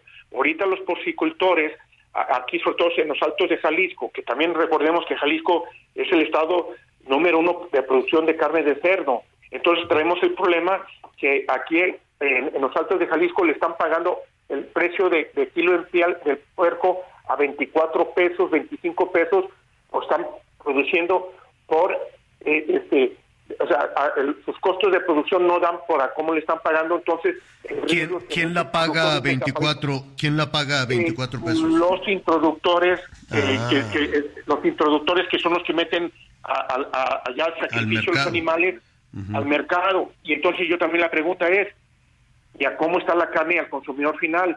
Y esto sobre todo por la pierna de Estados Unidos que está entrando eh, toneladas y toneladas y toneladas, pero ahí donde creemos que el gobierno debería de hacer un mecanismo de regular y proteger a los productores nacionales, no nomás de la ganadería, sino también de la agricultura. Es decir, la, la pierna de Estados Unidos entra más o menos a qué precio? Ahorita yo no, no, no traigo el dato, Javier, para no mentirte, pero el, al, al- acuérdate que en Estados Unidos ellos más que todo Están consumen, subsidiados y demás. eh, ajá. subsidiados y con, eh, lo que es el entrecot, el lomo con costilla y eso, la pierna no consumen mucha pierna de cerdo y llega aquí muy barata. Esos son, son ejemplos de lo que nosotros nomás pedimos como productores, que nos ayude el gobierno, no con no que nos den dádivas, que generen Pues- políticas que nos dejen seguir compitiendo y finalmente Javier de la sequía. Todos Sí. debemos de estar comprometidos, el cambio climático es una realidad. Nosotros como ganaderos, como gente de campo, somos los primeros interesados en hacer prácticas eh, agrícolas y ganaderas que no dañemos el medio ambiente. Estamos trabajando mucho la ganadería regenerativa para la captación de agua. Aquí Jalisco, una de nuestras asociaciones ganaderas de la Costa de Limón ganó el año pasado el Premio Nacional Forestal por el uso eficiente del pues, agua. Pues hay que hacerlo así, Adalberto. Esta fue una primera que esperemos de varias conversaciones. De hecho, vamos a estar por allá, por allá con ustedes para hacer también unas historias para la televisión. Por lo pronto, te, te agradezco muchísimo, Adalberto, que nos pongas en contexto el problema serio que tienen, eh, no nada más por, por la con- sequía. Con, con todo gusto, Javier. Ya nos tomaremos una foto porque dicen que somos muy bien parecidos. ándele, porque nos pues. parecemos tú y yo, dicen, por eso somos bien parecidos. Está bueno, Adalberto. Un abrazo. Conéctate con Ana María a través de Twitter, arroba Anita Lomelí. Sigue con nosotros. Volvemos con más noticias. Antes que los demás. Heraldo Radio, la H se lee, se comparte, se ve y ahora también se escucha.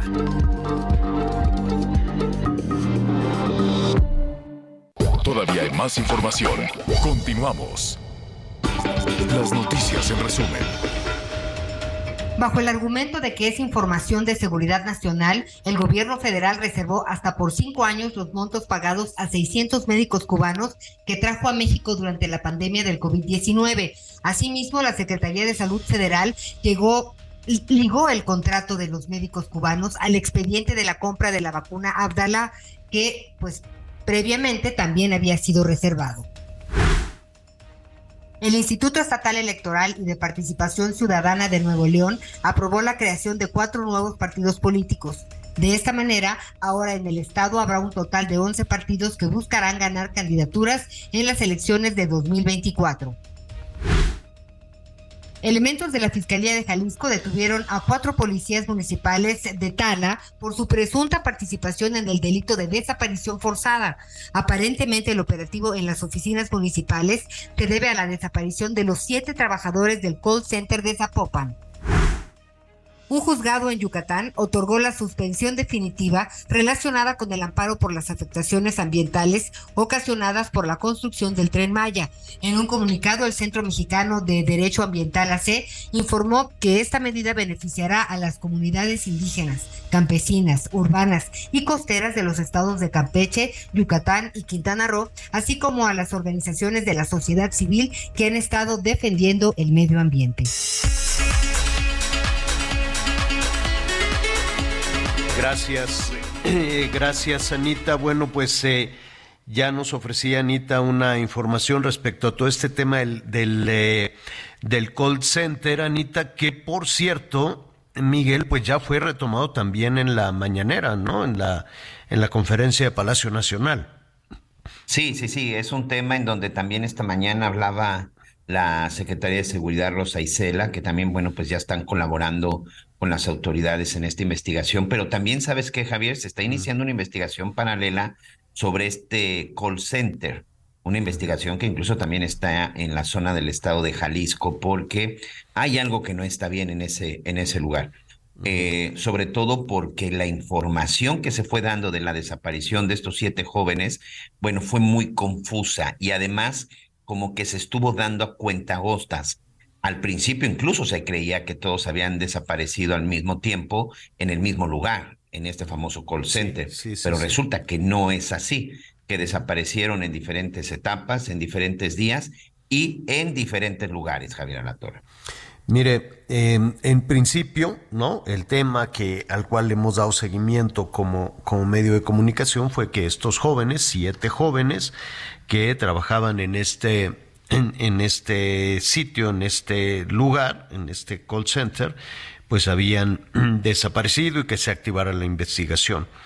Inmediatamente después de, de esto, conforme se avanzaba en la ruta de la investigación, pues primero fueron las autoridades de Jalisco, el gobernador Enrique Alfaro, corrígeme si me equivoco, Miguel, él em, vio, no, no, no, no necesariamente es el mismo caso, pero habría una investigación, como tú muy bien señalas, una investigación paralela. Y de acuerdo a lo que se ha dicho de esta investigación, este sería un centro de operaciones, o al menos así lo califican, en el que se podrían haber eh, este pues no sé, llevado a cabo algunas extorsiones, alguna serie de delitos. Correcto, ¿no? correcto. Eh, fraudes inmobiliarios, pero básicamente era un poco hacia tiempos compartidos, ¿no? De persona, de presionar a las personas y demás. Sí. Y entonces, pues era una forma de extorsión, quiero yo suponer, ¿no? Sí, y además esto surge, Javier, de una investigación que hay en los Estados Unidos.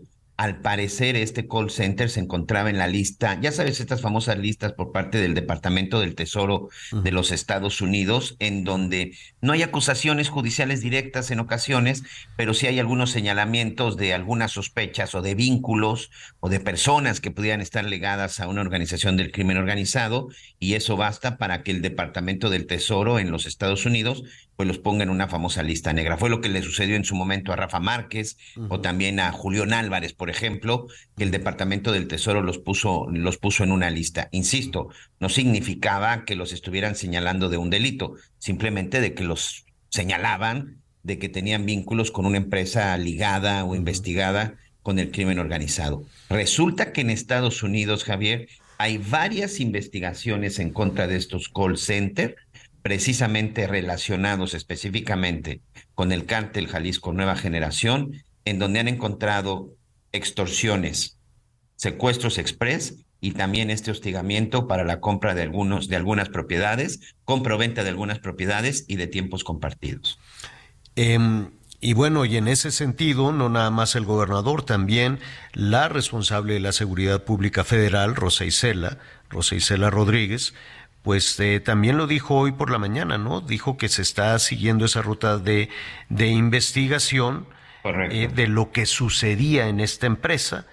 Hace referencia también a extorsiones telefónicas, a chantajes, amenazas, extorsiones, y con esas extorsiones, pues Y seguramente... se fraudes inmobiliarios, decía la y secretaria. fraudes, fraudes eh, eh, inmobiliario. Entiendo entonces, en toda esta situación, que habría dos líneas de investigación, saber qué sucedió con estos jóvenes. Sí, sí, sí, claro. No, primero saber qué sucedió con estos jóvenes, que otro de los puntos que, que no quedaba muy claro no es que llegaran físicamente a este lugar y se llevaran a los trabajadores.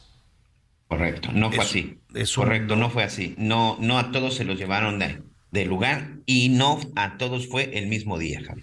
Y por otro lado, la investigación de qué sucedía en este lugar. entre mientras corren las investigaciones, esta situación pues tiene verdaderamente mortificada a la señora Elizabeth Hernández, porque ella es eh, mamá de, eh, si no me equivoco, Elizabeth, de tres de estos chicos, de estos jóvenes que fueron, este, pues que están en este momento en calidad de desaparecidos. Te agradecemos muchísimo esta comunicación, Elizabeth. Muy buenas tardes. Buenas tardes. Elizabeth, eh, entendemos que hay eh, muchísima eh, eh, confusión, por así decirlo. Tratamos de poner sobre la mesa las, do- las dos rutas de investigación. Por un lado, la desaparición de tus hijos y otros jóvenes, y por otro lado, lo que sucedía en esta empresa. ¿Qué, te dicen, antes de, saber qué te dicen a ti a las autoridades, ¿podemos saber quiénes son tus hijos y en dónde trabajaban? Sí, mis hijos son Carlos David Valladolid e Itzel Abigail Valladolid. Dos hijos. Trabajaban y dos. ¿Qué edad tienen? Mi hija tiene 27 y mi hijo 23. ¿Y, en dó- y trabajaban en dónde? Pues en el call center de Víctor Hugo 158. ¿Y te decían qué tipo de trabajo desarrollaban? Y me dijeron que, que se dedicaban a cobrar hipotecas de, de problemas, o sea, de gente que no pagaba. ¿Y, y cómo, cómo lo hacían? Pues creo que hacen llamadas a las personas para llegar a acuerdos para Bueno, Ay, lástima que se cortó un poco, y- un poco, pero Bueno. oye, Javier, qué, qué, qué terror que mandes tus hijos, que tus hijos se vayan a trabajar, ¿no? Pero no sepas si trabajan en un call center, o sea, se van a... Es, ¿Cuántas jovencitas o cuántos jovencitos trabajan en eh, todos los días, no? Y en muchas ocasiones pues se enfrentan con personas que o que no les interesa, en fin, ¿no? O que ellos realizan una serie de, de trabajos. No sé si podemos recuperar la comunicación. Ya está la señora. Ya, ya, ya tenemos. Elizabeth, te ofrecemos una disculpa, se nos cortó la comunicación. ¿Cuánto tiempo tenían tus hijos trabajando en esta empresa? aproximadamente tres a cuatro meses. Apenas, no, no, no tenían tanto tiempo. ¿Y cómo es que llegaron a esa empresa? La verdad no tengo idea. Pero te, No tengo te- idea cómo. Ajá, y llegaron, traba- trabajaban, trabajaban en este, en este sitio. ¿Cómo, cómo te enteraste que desaparecieron? Pues el día lunes por la mañana eh, yo tuve una conversación con mi hija de unos cuantos minutos en donde le comento que por medio de una aplicación que tenemos estaba yo checando que había mucho tráfico y que había acabado de ver un accidente en el camino donde ellos iban. Entonces le hablé para decirle que se desviara poquito para que evitara ese tráfico y ya no se estuviera deteniendo en el tráfico. Eso lo solíamos hacer constantemente. Entonces me dijo, sí, está bien, mamá. Y a los cuatro o cinco minutos después me mandó un mensaje por WhatsApp y me dice, todo está bien, mami, está libre. Ya fue la última comunicación que tuve con ella hasta las seis, siete de la noche. Me percato de que yo estuve mandando unos mensajes y ya no llegaron. Le marco a, a Estel, no me contesta, le marco a Carlos David, tampoco me contesta y no era usual que eso sucediera. Entonces seguí insistiendo, seguí insistiendo y, y a uno de mis hijos que tiene la ubicación por el iPhone de mi hija, me dice que está en un sitio y que tiene cuatro horas con el teléfono apagado. En un sitio en Guadalajara. Así es, en Guadalajara. Bueno, de menos la ubicación, la última ubicación mandaba a San Juan, a Cocotán, perdón, en Zapopan. o- eh, a Zapopan. ¿Y qué hicieron entonces? Pues estuve insistiendo todavía porque pensé a lo mejor se les descargaron los teléfonos. Este, no, no, la verdad no, no me imaginaba que hubiera ocurrido algo como esta dimensión. Cuando eran aproximadamente las nueve de la noche, yo recibí una llamada por parte de la mamá de Carlos Benjamín preguntándome por mi hija yo le digo que pues mi hija no estaba, que no me podía comunicar con ella ni con mi hijo y ella me hace referencia que a su hijo tampoco ella lo localizaba desde el día sábado. Desde el Entonces sábado. yo comencé a, Y- y tú- a su hijo ya no lo... Ajá. A su hijo desde el sábado, pero a, tu, a tus dos hijos, a tu hija y a tu hijo desde el lunes. Así. ¿Y entonces? Eh, pues yo mando a, a su papá para que se fuera a asomar a ese lugar a ver si veía su carro. Yo todavía pensando que andaban con unos amigos o algo, cosas que no pasó. O sea, no vio el carro, no vio nada alrededor, todo estaba solo. Eh, ahora sí que tenía la esperanza de que fuera a lo mejor algún lugar, lugar eh, donde estuvieran cenando o, o que hubiera algún tipo de, de fiesta o algo así pues no fue así. Entonces, pues pasé toda una muy mala noche sin saber nada de mis hijos. ¿Y Ya, no ya entraron, con no entró, no entró tu marido al, al negocio, al, al, con- al call center a preguntar? Yo fui el lunes, yo fui el lunes por la, por la, perdón, el martes por la mañana, en el horario habitual en que entraban a trabajar. Llegué, toqué, timbré insistentemente y pues nadie abrió la, nadie abrió la puerta y este, y ahí fue donde me percaté que alrededor pues ya no había ningún coche porque por lo regular esa calle siempre estaba llena de carros de los muchachos que entraban a trabajar. Y lo digo ¿Sabías porque en cuántas- una ocasión ¿Sabías cuántas personas trabajaban ahí? Exactamente no, pero sí había no menos de 15 personas. Y decías que en una ocasión, te interrumpí, perdón.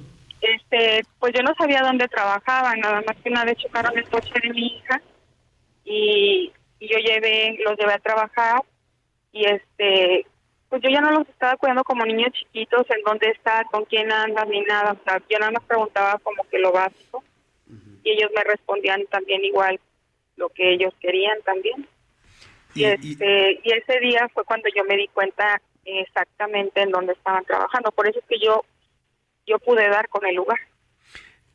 ¿Alguna comunicación antes de ir con Anita Lomelí que te quiere preguntar? ¿Alguien entró en contacto contigo? ¿Te pidieron alguna información? ¿Te, te, te- o, o- o alguna amenaza, algo? Hasta ahorita nada. Nadie me ha hablado para pedirme nada, nadie me ha hablado para pedir, para preguntarme nada. Este, no, completamente estoy en cero. ¿Y levant- eh, en qué momento fueron con las autoridades? ¿En qué momento se, se declaran o se reportan como desaparecidos? El mismo lunes cuando yo voy a la casa esta a tocar y me doy cuenta que pues ya no estaban sus compañeros trabajando, que no había nadie, pues me asusté porque dije, ¿qué está pasando? Entonces inmediatamente yo me fui a levantar a fiscalía la denuncia. Y Aproximadamente llegué a las 10 de la mañana a levantar la denuncia de que yo me retiro del lugar a como un ocho y media cuando me di cuenta que ya, ya no había nadie trabajando dentro. ¿Cuántos son los jóvenes desaparecidos? Digo que con exactitud no sé cuántos, pero eh, yo más o menos relaciono que había como unas 15 personas, porque am, por las, las de estas, am, nos han mostrado las oficinas que había ahí dentro y pues apare- aparece esa cantidad, además de que eh, por lo regular siempre yo cuando llegué a platicar con mis hijos en estos call centers, porque son casas grandes, pero a la vez no tan grandes, pues había aproximadamente 15 personas trabajando adentro. Una, una, una cuestión antes, ahora sí, Anita, discúlpame. ¿Qué, ¿Qué opinión tienes de las declaraciones tanto del gobernador como del gobierno federal respecto a que en esta empresa se realizaban extorsiones y fraudes? Mira, la verdad es que el día de ayer tuvimos una reunión en Palacio de Gobierno y ahí fiscalía le preguntamos a la persona que nos mandaron re- representante de fiscalía y le preguntamos cuál era el el no recuerdo la palabra cómo se menciona pero cuál era el- la acusación directa o cuál es la, la línea de investigación ya la recuerdo cuál es la línea de investigación y nos dicen que es supuestos fraudes. Eso es lo que nos dijo la fiscalía. Entonces se nos hace demasiado extraño que si el gobernador sabe esta información y viene de manera legal esté diciendo una una cosa que no que no es verdad y también si es por parte del gobierno federal pues también me extraña que lo estén diciendo. Todos los muchachos que estaban trabajando en ese lugar todos esos muchachos eran gente de trabajo gente bien no no entiendo por qué están desacreditando toda la información que, que está legalmente pues, dentro de las investigaciones. Anita, adelante. Ay, Javier, pues, pues de entrada, pues el respeto a, a la señora Elizabeth Hernández, ¿no? Muy valiente porque pues en, en estos momentos de incertidumbre y de zozobra, pues me parece que sí es este importante escucharlos, pero no siempre, siempre es posible. Sí me preocupa que haya justificaciones por parte de distintas autoridades eh, refiriéndose a que pues se trataba de actividades ilícitas. O sea, ese es un tema. La otra es dónde están estos jóvenes, que es lo, lo importante, ¿no? Entonces, eh, ojalá de verdad que pues podamos encontrarlos porque el tiempo y me parece que es importante. Yo no acabo de entender cómo puede desaparecer la gente así. Este, y no me quiero imaginar lo que están viviendo ahorita, pues los padres y la familia de, de estos. Quiero, Por lo perdón, pronto- quiero mencionar algo. ¿Sí? Quiero mencionar algo más porque no me lo preguntaron, pero tenemos información de fiscalía que había un segundo call center que también están desaparecidas las personas de ahí. Ese call center tenía mucha más, eh, estaba mucho más grande la casa, parece ser que había más gente trabajando y también ya nadie labora, no saben nada de nadie, más que de una sola persona que es mujer, que es la séptima, o sea, hay dos, está mi hija y, y la otra chica, este y, y na- o sea parece ser que nadie más ha ido a reportar o eso es lo que nos dicen a nosotros verdad que no hay nadie más. O sea si estamos hablando que si fueran 15 y 15 personas estamos hablando de 30 personas que no aparecen. O sea no nada más son siete pero ¿Y has oficialmente entrado no en ahí. contacto con otros familiares? ¿Hay otros familiares que se han acercado a la fiscalía? O- y sobre todo con esto que nos dices, esto que, que además no teníamos o que por lo menos oficialmente no se había reportado que era un segundo call center.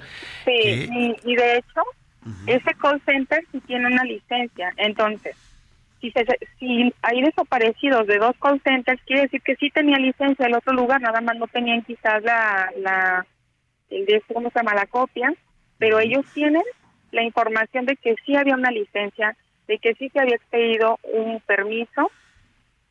Entonces, ¿qué pasó con eso? Claro, claro. Este, eh, Elizabeth, eh, sé que es muy difícil para ti, para tu marido, y que siguen en espera de, en espera de la, de la información. Nosotros le vamos a dar seguimiento. La ruta va. Quiero, quiero suponer que la ruta de investigación no se va a quedar únicamente en los temas de extorsiones de quién maneja ese call center, sino en, en saber en dónde están estas jovencitas, estos jovencitos que se acercaron a trabajar a, a este punto. Elizabeth Hernández, te agradecemos muchísimo y estaremos muy atentos. ¿Vas a tener algún tipo de reunión con autoridades hoy? El día de hoy no, fue el día de ayer. Este, ya vimos esos puntos y pues bueno, vamos a seguir adelante. Nos dijeron que nos van a dar seguimiento para ver cuáles son los avances y si cualquier cosa sucedía, pues nos iban a hacer, este, nos iban a hacer saber con información ya directa. Ya por fin pudimos obtener los números directos con las personas que nos pueden apoyar, porque la verdad, la semana pasada nos estuvieron esperando desde las 10 de la mañana hasta la noche y era un cansancio tremendo porque no nos atendían.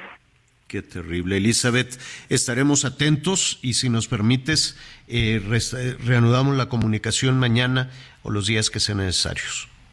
Muchas gracias, les Al contrario, al contrario, Elizabeth. la- Si no fuera por ustedes los medios, de verdad esto no estaría llegando a la información que se debe de llegar correctamente y que no se desacredite a las personas que trabajaban en, e- en este call center porque ellos nada más estaban realizando un trabajo que, que tenían ellos destinado, pero no se, o sea, si había una licencia, entonces qué mal, ¿verdad? Porque entonces están Sí, diciendo que se investigue, que se investigue todo, pero que no se justifique, ah, es que como era de extorsiones, pues ya no vamos a investigar, ¿no? Ah, es que, que estaremos aquí y finalmente, pues es nuestra tarea, Elizabeth, darle seguimiento a toda, toda la investigación y que puedas reencontrarte con tus hijos. Muchísimas gracias. Gracias. Gracias, es Elizabeth, Elizabeth Hernández. Y mira, yo más, sé. más grande de lo que realmente hemos visto, ¿eh, Javier? Sí. Anita, esto, esto es más grande. Ahorita escuchando a esta mujer, eh, creo que jamás se había dicho, o por lo menos en esos días nada, nada de esto, me quedé pensando con dos cosas. La forma como estos criminales, si es que efectivamente se comprueba esto, están logrando, por llamarle de alguna forma, legalizar los delitos que están, que están cometiendo.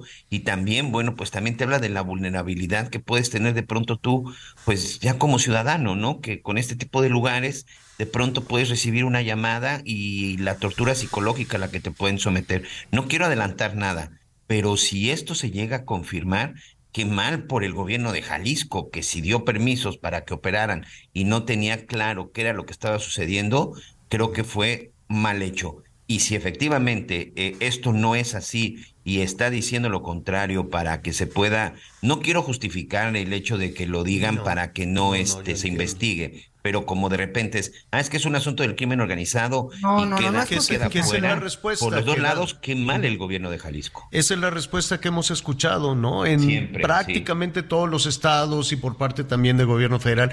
Ah, es que son las bandas del crimen organizado que se No, están no, disputando la plaza. no, no. Y ya. Y, dice, ¿y, ¿y cómo? ¿Y porque son las bandas no puedes hacer nada? ¿No? Es- hemos escuchado esa argumentación y esa justificación una y otra y otra vez. Se nos agota el tiempo, vamos a tener este tema desde luego con mayor detalle hoy a las diez y media en Hechos. Esto y muchos otros temas. Mañana, ¿sabe qué? Le, le voy a platicar de un, de un caso. Eh, le vamos a platicar de un caso. ¿Se acuerdan de esta empresa Terranos, Terranos? eh, de esta jovencita que logró engañar, bueno, hasta Walgreens. Era allá en Estados Unidos, bueno, pues creo que ya la sentenciaron. Ella había inventado, dijo, no, pues yo tengo, se llama Elizabeth Holmes. Entonces ya entró a la cárcel, va a cumplir 11 años en la cárcel, mañana le voy a decir, empezó a los 19, a los 20 años, engañó a grandes inversionistas, le dieron una cantidad millonaria de dinero y ella dice, es que tengo aquí este aparato para hacer análisis de sangre. Bueno, hicieron hasta una serie. Mañana le vamos a contar de ese y otros datos porque se nos agotó el tiempo. Anita Lomelí, gracias. Gracias, feliz martes. Besos, Miguel. Besos, Javier. Gracias, Miguel Aquino. Buenas tardes, buen fin de semana. Hasta mañana, Anita, Javier. Yo soy Javier Alatorre, ya lo sabe, a las diez y media en Hechos Azteca 1 hay muchísima, muchísima información para compartir con usted. Siga con nosotros en el Heraldo Radio.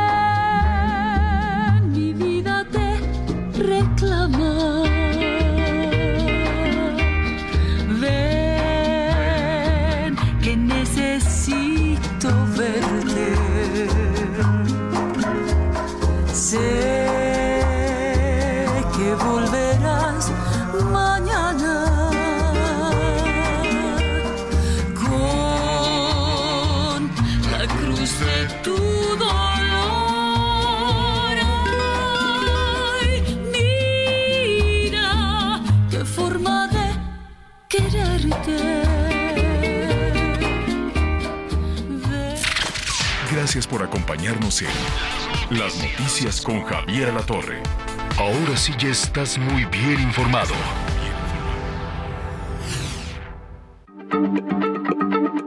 Heraldo Radio, la H se lee, se comparte, se ve y ahora también se escucha.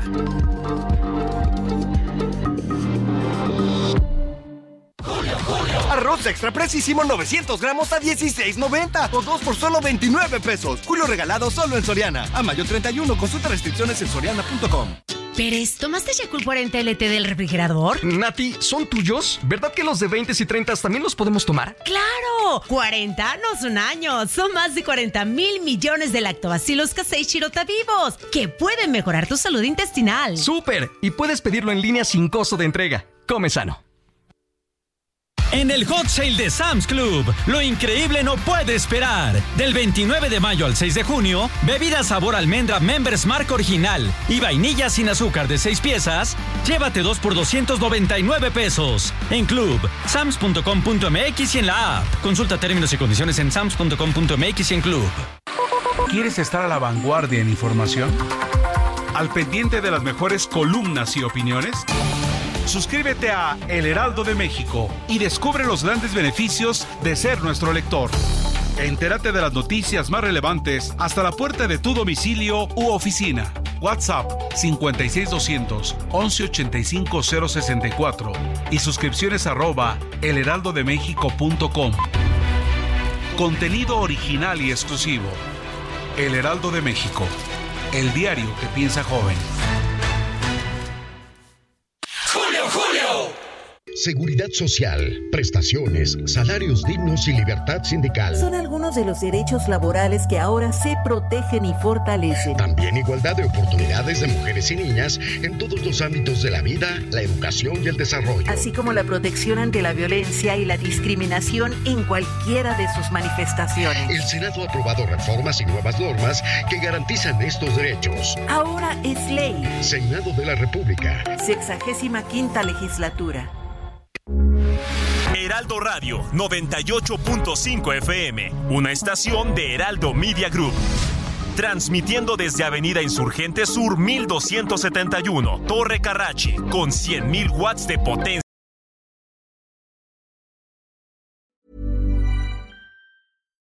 When you make decisions for your company, you look for the no-brainers. And if you have a lot of mailing to do, stamps.com is the ultimate no-brainer. It streamlines your processes to make your business more efficient, which makes you less busy.